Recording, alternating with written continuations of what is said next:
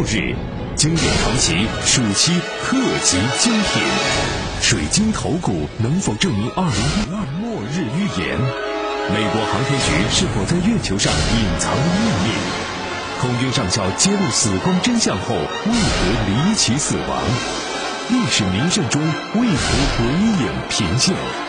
外星人的尸体是否真的存在？光怪陆离的事件是传说还是真实的神秘？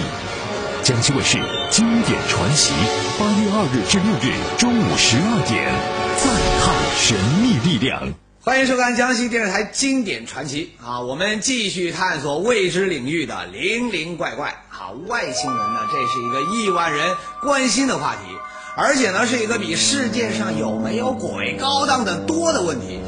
那么关于这个问题呢，有一个故事可以说是最为经典。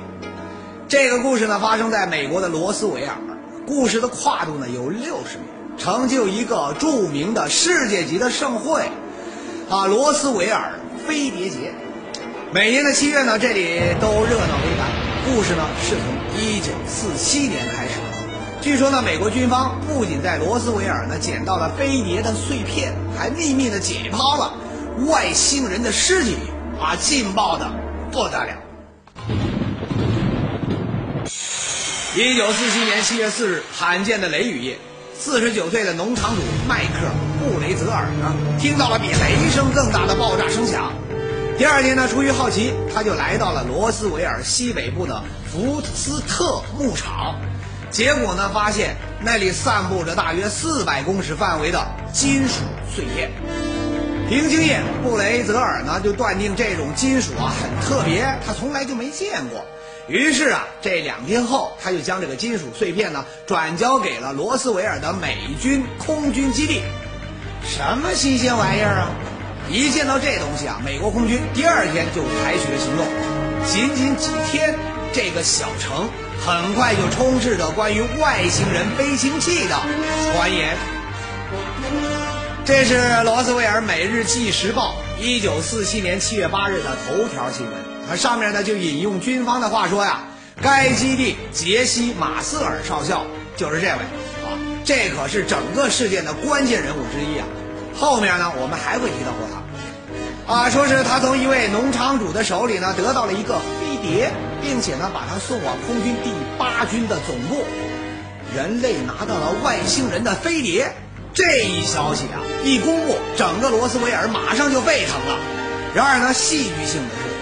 就在短短的六个小时后，注意了啊，不是六天，是六个小时后，空军第八军的这个总司令罗杰·雷梅就发表了声明，又彻底的推翻了马瑟尔少校之前的说法。他说啊，那不是飞碟，而是一个气球，比较搞哈。而七月九日的另一篇报道说呢，农场主布雷泽尔既没有看到飞碟，也没有听到爆炸声，什么都没发生。然后第二天呢，就美国空军就开了一个相当于新闻发布会一样的，然后向啊这些记者展示了那那个残骸，就说那个是一个气象的呃气球，这样的球呢。这这件事本来也就这么这么就完了，因为像他说是已经把这事情澄清了嘛。这就是著名的罗斯维尔事件结束啊，或者说呢是开头。事情呢看起来好像挺简单的，不过呢美国军方前后两种矛盾的说法，始终让人们心存怀疑。这两个报道哪一个才是真的呢？美国政府改变说法，是不是为了将罗斯维尔的秘密？掩盖起来，罗斯维尔事件更加神秘。美国的飞碟爱好者们就决定不会停止对罗斯维尔事件的民间调查，直到真相大白的那一天。一九九三年，果然事情呢就死灰复燃了。迫于各方面的压力，美国军方对罗斯维尔事件呢再次展开调查。一九九四年九月八日。美国空军发表了空军有关罗斯维尔的调查报告。对于在罗斯维尔发现的坠毁物是不是外星飞行器这件事的答案，军方呢还是坚持说不是。但是呢，他们为了自圆其说，却解密了另一个惊天的秘密计划。他们说呢，这个军事计划才是罗斯维尔事件的真相，也就是高度机密的莫古尔侦察计划。美国军方说呀，莫古尔计划呢是美国在一九四七年六七月间进行的一项绝密的军事试验，目的呢是放飞一些雷达反射板和声音感应器的探空气球。这回啊比较高档次。那么这些气球呢是用来探测苏联核子试验所产生的冲击波，以监视当时苏联的核子试爆。在当时的资料里呢，记录了这样一句话：一九四七年六月，纽约大学的研究小组呢释放过一只代号为“飞行器四号”的探空气球，事后呢没有进行回收。调查罗斯维尔事件的空军调查人员认为呢，那颗失踪的气球坠毁到了福斯特牧场上。之后呢，他的残骸被农场主布雷泽尔发现了，并把他交给了军方调查此事件的这个杰西马瑟尔少校。但是呢，出于政治和外交原因，当局呢就掩盖了真相。军方说的这种气球可以感知太平洋另一边的苏联搞核爆时的空气振动波，是吗？万一只是中国黄海的一场台风搅动了空气，这气球也能分辨得出来吗？哎，比较高端哈，我们看不懂。但是呢，美国军方坚持这个蘑菇儿计划呢是真的，而且呢还展示了当年的蘑菇儿气球，呃，就是这东西啊，是用这个氯丁橡胶制成的。那么有些探测气球外面呢包有锡箔啊，气球下方呢悬挂着一串酷似风筝的东西。是雷达达标，便于美国军方啊追踪这个气球的位置。美国军方说，所谓飞碟的残骸呢，就是锡箔纸啊，并不是什么奇怪的金属，你们都搞错了。我我们可以跟他呃印证一下，就看美国军方这个说法可不可靠。因为我看过那个图片，就他那项绝密的计计划叫莫莫古尔计划，莫古尔实际上也翻译成莫尔，就类似蒙古国家的一个人，就莫古尔计划，嗯，他的他的那个探测气球呢是用那种塑料呃橡胶，橡胶做的呃气球，然后下面吊吊了一连串的三角形的东西，这个三三角形的东西呢是用铝箔铝箔做的，铝箔粘在木棍上。然后用用胶水呢粘在木棍上，一连串的啊，推断合理，证据确凿啊，甚至不惜解密当年的高度的政治军事秘密，俨然美国军方的调查报告呢，就是要给罗斯维尔事件呢一个盖棺定论。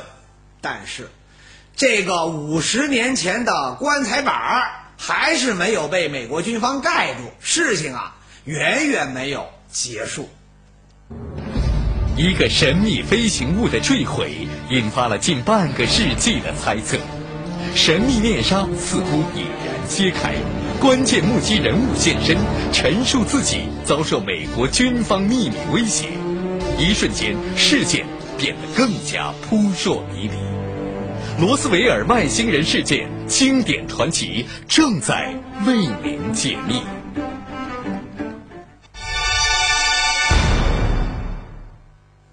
从一九四七年到一九九四年，在将近半个世纪的时间里，虽然美国政府呢是反复强调罗斯维尔事件已经结束，不过呢，飞碟爱好者却拒绝让罗斯维尔事件呢成为过去。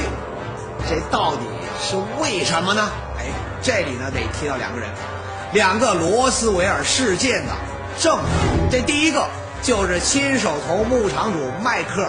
布雷泽尔手里接过飞碟碎片的杰西·马瑟尔少校。杰西·马瑟尔少校呢，当时是美军五零九轰炸组的这个情报人员。那么，五零九轰炸组啊，是世界上唯一的原子弹投掷部队。马瑟尔的工作呢，是调查飞机失事或者是其他类似的事件。正是因为他的这个身份，一九四七年，他奉命就来到了。福斯特牧场调查农场主布雷泽尔的发现。针对马瑟尔的特殊身份，头脑清醒的人呢，很快就提出质疑了。第一，一位参与了当时世界上唯一的原子弹工作的情报官员，怎么可能辨认不出残骸的质地呢？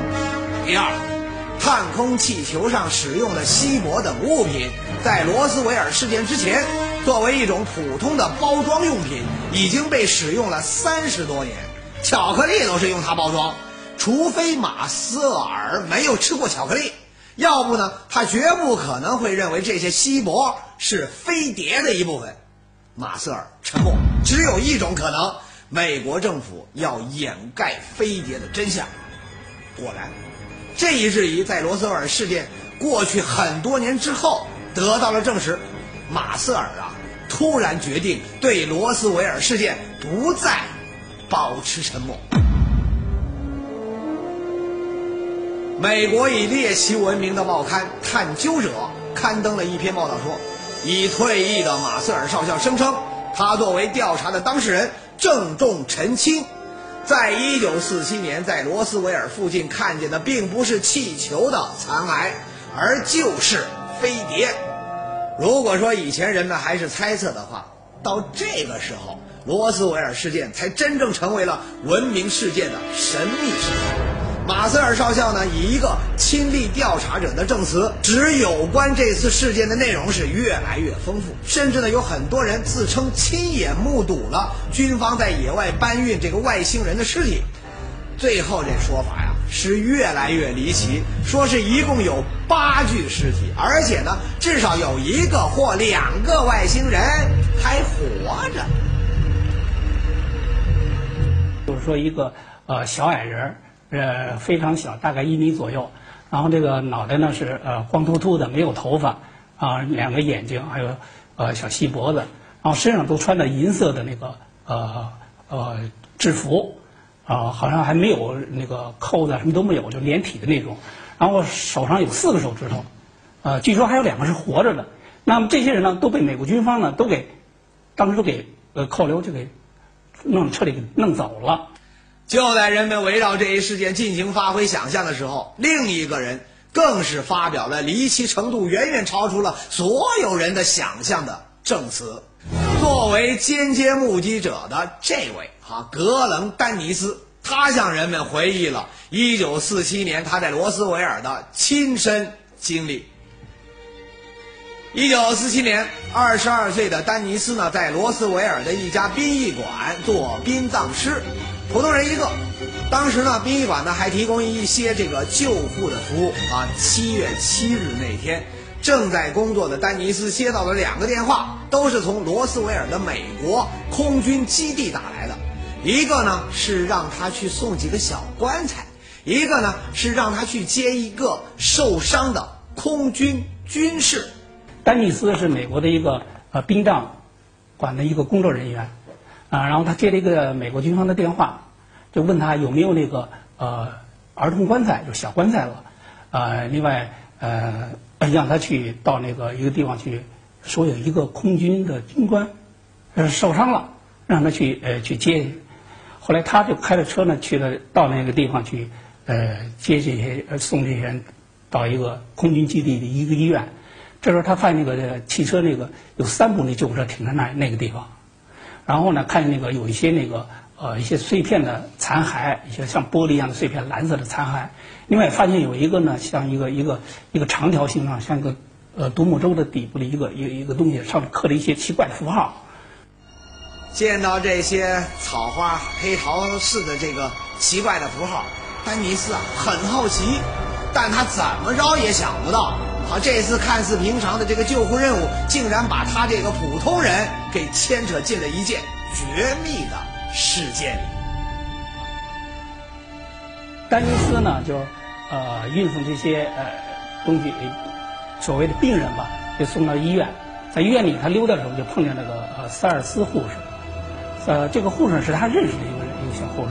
当时那小护士就吃吃了一惊，说：“你你怎么在这儿啊？说你赶紧离开，不要在这里。”随之地，而当时他呢就呃没有离开，就说碰见一个呃军官，军官呢还问军官一些情况，说怎么回事怎么回事，军官立刻就对他进行了质问，说你你怎么来这？你为什么来这？就让他赶紧走，而且威胁他说你不要把这些情况说出去，说这个呃如果你说你将怎么怎么，反正对他进行了一番威胁。年轻人总是有些好奇心呐。第二天，丹尼斯呢便约见了塞尔夫护士呢，想一探究竟。那么见面时呢，塞尔夫啊看上去心事重重。最后呢，他情绪亢奋的就告诉丹尼斯一个惊天的秘密：他被强迫参与了外星人的解剖。他还说呀，这尸体最后全部被运去了俄亥俄州的一个怀特基地。这次会面之后呢，丹尼斯说他再也没有见到塞尔夫这个护士了。他，去找他说是被调走了。那么后来呢，丹尼斯曾收到这个塞尔夫寄来的一封信。按照信上的地址回信，哎，也被退了回来。换句话来说啊，塞尔夫失踪了。后来再一打听，又听到了另一种说法：塞尔夫在一次训练中飞机失事，他和其他的几名护士呢同时遇难。所有这些对于寻找飞碟证据的这个爱好者们来说呢，丹尼斯的这个证词无疑是一剂强心针儿啊。根据证词，他们做出了一系列的。推断，对他们来说呢，就好像找到这个证据了。一个呢，就是说这个呃外星人呢有蓝色的残骸的这个有奇怪符号呢，应该是外星人那个救生舱的一个一个残骸。呃，那么这个萨尔夫护士呢，他为什么被绑架和那个被那个完全是因为他看见了这个外星人的那个一些尸体和那个活着两个外星人。那么他进行了处理，所以呢，他的就被那个军方所绑架、所灭口了，所以他们是这么认为的。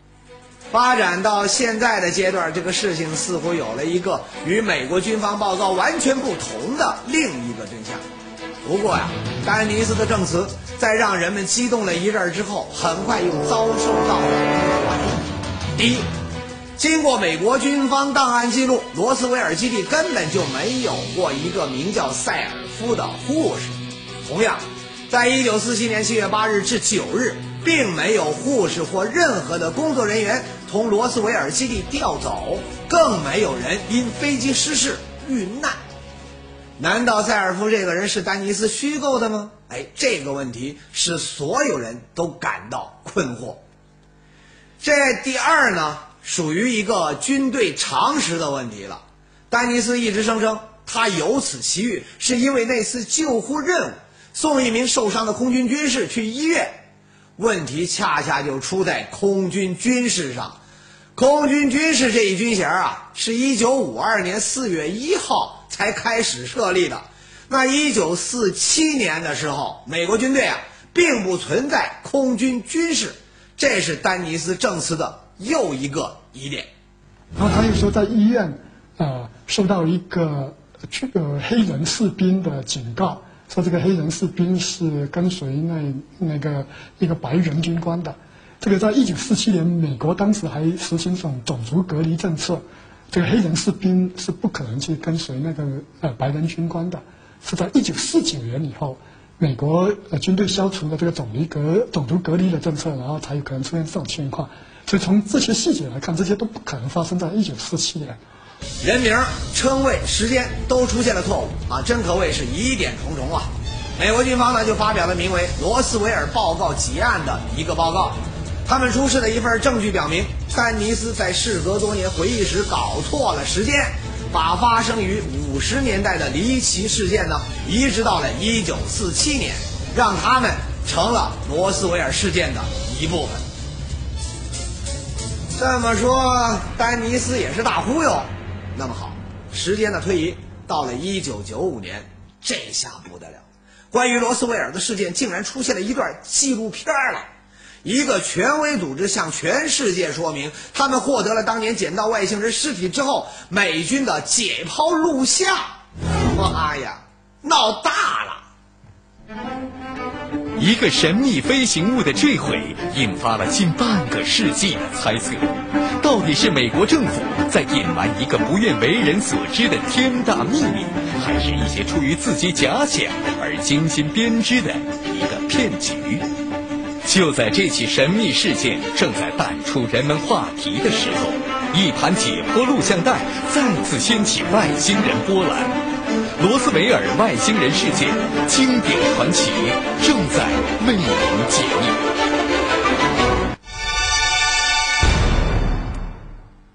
从一九四七年七月那个雷雨交加的夜晚开始，罗斯维尔就注定成为了地球人类探寻外星人历史不可分割的一个部分。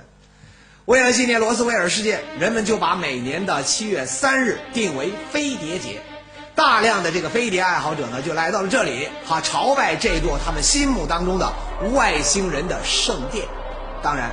他们也仍然是为了找到罗斯维尔事件的真相，他们不想发生在一九四七年的事件呢成为过去。正当聚集在罗斯维尔的飞碟爱好者们尽情的享受节日气氛的时候，英国谢菲尔德大学也同样迎来了来自世界各地的飞碟研究者。一九九五年八月份呢，呃，我收到了一封那个来信。就是英国飞碟组织，他准备在全世界召召开一个呃 UFO 的国际会议。他在国际会议上呢，要播放一个非常世界震惊的，就是外星人呃尸体解剖的这么一个录像带，证明证明这个外星人确实是存在。那么我收到呢，当时我收到这个这封信啊，是呃他给我寄来的两张那个外星人尸外星人解剖的照片啊。另外他可能也邀请我们去。呃，参加，因为他要把这个录像带呢，在在中国直接就卖给我们，让我们去购买。哟，这可是不得了啊！解剖外星人，说到这个解剖外星人呢，让人马上就想到的是搞笑大师周星驰的电影《大内密探零零发》。不过呢，那纯属搞笑，这个可不一样。这个录像那可是要在 UFO 的这个国际大会上播出的。看来当年发生在罗斯威尔有关外星人的事情确定无疑呀！一时间呢，这个消息是有如重磅炸弹，让世界各地的这个飞碟专家无不跃跃欲试的想一探究竟。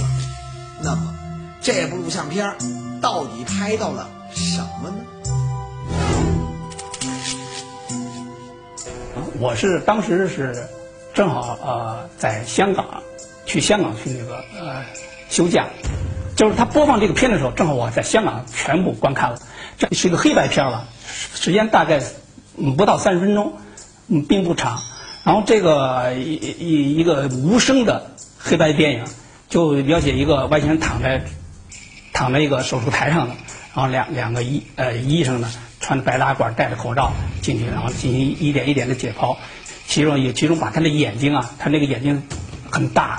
大大的眼睛是黑色的，然后他像像接那个叶子似的，把眼那黑的给接掉了，然后这个眼两个眼睛变成白色的，然后他一步步解剖呢，就解剖开里头有了，发现这没有胃，不像人呢就被用一个内脏东西拿出来，然后等等这些，反正很详细，然后把这个解剖，这个整个过程没有任何声音。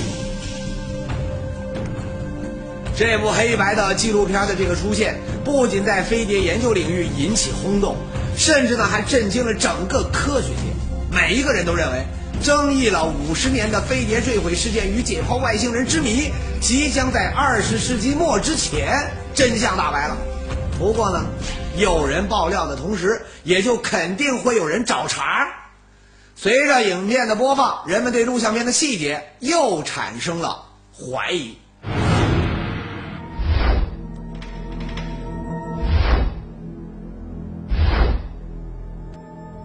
当当时就有人看，了就提出一些疑点了。一个，在罗斯威尔，他就有军方的摄影师，而且是这种可以呃可以保守秘密的这种呃摄影师，那为什么要从那个华盛顿再叫了一个人过来？这这是第第第一个疑点，根本没必要。第二个，美国军方当时用来记录尸体解剖的，都是用的彩色的，都都是用彩色的电影来记录了。已经不是说用黑白而且彩色的有声音的来记录，不是说用黑白的，还有那种无无声的这来来记录的。啊，还有第三个就是那个摄影师的技术很糟糕，就手一直在摇，然后经常没对焦没对好，这呃这个水平根本达不到军方摄影师的水平。其实呢，这届国际飞碟大会的主办方英国飞碟研究协会曾经在大会上郑重宣告。因为无法确定影片的真实性，愿意进一步对其进行探讨。在大会上播放影片的目的呢，就是要让他接受检验。实际上，这部黑白纪录片呢，最后被专家给认定了哈是骗局。最主要是行骗的人呢，他不太懂解剖。那么解剖外星人的人呢，他不懂解剖，不是闹大笑话吗？但是这个故事啊，还是没有结束。很多支持者们说呀，如果这是假的，那到底谁造的假呢？拿这种事儿造假，那肯定是为了博出位呀。但是很久过去了，并没有人站出来说这是他干的，大家好像并不想出名。可谁想得到呢？大家说出名啊要趁早，偏偏这个造假的人家出名却趁晚。据这次大会的十一年后，这个谜团居然被一个意想不到的人解开了。二零零六年的四月，全世界的媒体呢纷纷报道了一条惊人的消息：英国著名的电视特技师哈姆菲雷斯首次向媒体承认，解剖外星人影片呢正是他和另外几名同行炮制的。这部轰动一时的黑白纪录片，并非是一九四七年在美国新墨西哥州这个罗斯维尔附近的沙漠上拍摄，而是一九九五年。在北伦敦哈姆登地区的这个一座公寓中拍摄的，那个不懂解剖的医生呢，也是特技师自己演的。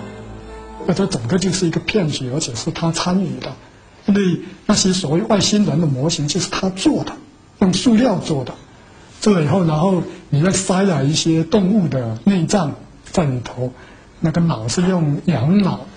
羊羊的脑塞在里头的，然后那些内脏是用鸡的内脏塞塞到里头的，这很多人是他他做的，而且他本人就是那个负责开刀的那个医生，就扮演那个负责开刀的医生。这帮老外啊，太能忽悠了！赵本山忽悠了三年的春晚，和他们忽悠了前前后后六十年。时至今天呢，其实人们并没有弄明白，一九四七年七月在罗斯威尔究竟发生了什么。但是呢，宇宙中到底有没有外星人呢？喏，这位，美国阿波罗十四号登月宇航员艾德加·米切尔博士，第六位在月球表面漫步的美国宇航员，他曾经公开的宣称，以他在美国宇航局多年的工作生涯，他清楚的知道外星人曾多次派遣不明飞行物，也就是 UFO 来到地球，并试图呢与。人类取得联系，但所有的这些事实呢，都无一例外的被政府掩盖起来。可是呢，他苦无证据。多年来，世界各地呢也多有这个拍到不明飞行物的事情，但同样无法证实不明物体到底是什么。或许，正是宇宙的这份神秘，引领着人类的探索欲望。因为我们深知，人类生存的太阳系呢，仅仅相当于银河中的一粒沙尘。我们并不是银河系甚至宇宙中唯一存在的生命星球。这个问题呢，似乎凭概率就可以做出肯定的判断。经典传奇八月如火特工第二波，反法西斯胜利背后的惊人内幕。轰炸伦敦就是一次愚蠢的意外。诺曼底登陆是一出最大的骗局。一条桌腿救了希特勒。二战结束后，希特勒失踪三十年谜案。广岛原子弹是对我们一箭双雕的策略。战争中的幕后秘闻，八月九日至十三日中午十二点，江西卫视《经典传奇》为您另类披露。